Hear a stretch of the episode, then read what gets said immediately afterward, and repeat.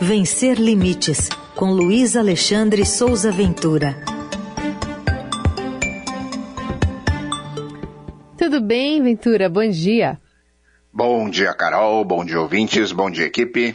Bom, queria que você falasse um pouquinho como é que o teatro está é, discutindo alguns temas importantes, como, por exemplo, o casamento entre Libras e o português. Pois é. Quando nós falamos sobre uma peça de teatro inclusiva e acessível para pessoas com deficiência auditiva, uhum. isso precisa ser entendido como algo que tem vários recursos, não apenas Libras, porque o universo da surdez vai muito além da língua brasileira de sinais. Já é possível, por exemplo, inserir legenda, mesmo ao vivo nos espetáculos, com o uso dos óculos de realidade virtual. Uhum. Isso, por si só, já representa um avanço muito substancial, né? É, e a proposta do grupo de teatro Ciclistas Bonequeiros, com a peça infantil Histórias Gregas em Sinais e Imagens, é uma nova evolução com apresentação simultânea do espetáculo em português e em libras, mas não naquele formato habitual do tradutor e intérprete no canto do palco, direcionado para o público surdo que se comunica em libras. A trupe propõe exatamente o casamento da língua brasileira de sinais com a língua portuguesa, mas as duas expostas de maneira simultânea, unindo as duas narrativas. O grupo usa uma técnica japonesa chamada kamishibai, significa teatro de papel, e que surgiu lá nos templos budistas japoneses do século XII. Um contador usava uma caixa cenário, visitava povoados e contava as histórias para as crianças, principalmente que nunca haviam visto uma encenação artística. Os ciclistas bonequeiros, eles usam uma bicicleta, e uma caixa que se transforma em cenário.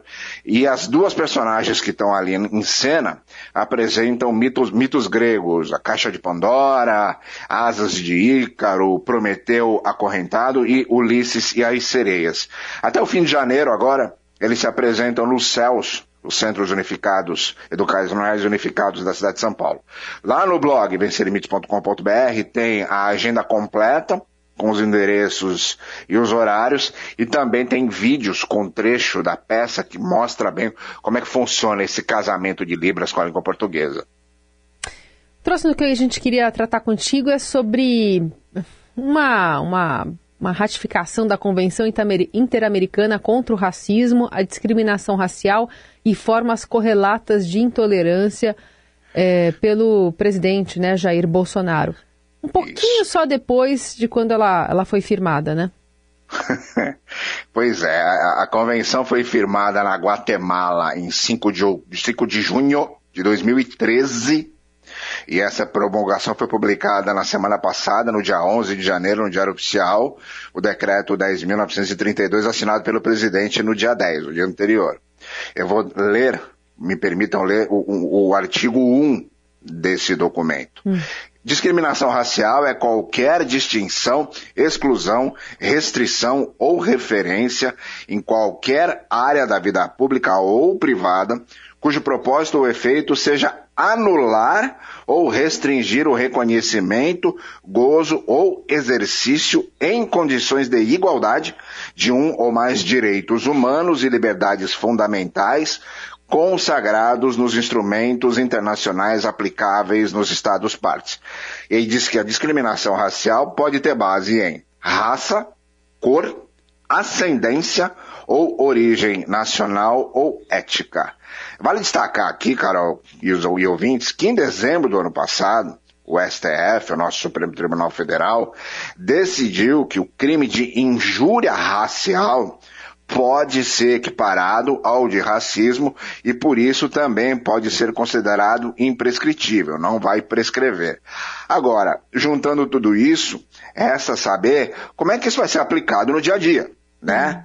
Na principalmente na abordagem à população negra de baixa renda, pobre, que vive nas comunidades, na periferia, e também como é que isso se encaixa nas reações aos ataques cometidos contra pessoas negras na internet, qual vai ser o reflexo disso na construção de políticas públicas, no mercado de trabalho e na representatividade.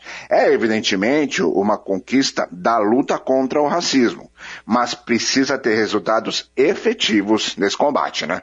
Super. Bom, Ventura, queria que também você desse a dica de livro de hoje. Hoje é Clínica do Impossível, do psicólogo Lucas Veiga. Exato. Clínica do Impossível, Linhas de Fuga e de Cura. O primeiro livro do psicólogo Lucas Veiga, que é, que é negro.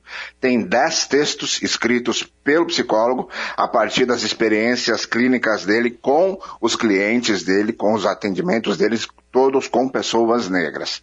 Quando ele fala no impossível, ele se refere à prática terapêutica com pessoas pretas que expõem suas questões individuais, mas que têm uma igualdade no entendimento de que é impossível destruir o racismo de maneira imediata. Ele diz o seguinte: todos os meus pacientes, negros ou negras, continuarão lidando com a violência do racismo, inclusive eu né? Inclusive ele. Uhum. Aí, nesse sentido, o, o, psicólogo destaca a sensação de impotência e de insuficiência, lembrando como era impossível, por exemplo, para a população negra sobreviver ao projeto de extermínio do colonialismo e, atualmente, sobreviver ao que ele chama de genocídio presente no Brasil, mesmo com as pessoas negras, negras ocupando seus espaços na ciência, na música, na literatura, na filosofia, nas artes, nos esportes, em todas as áreas.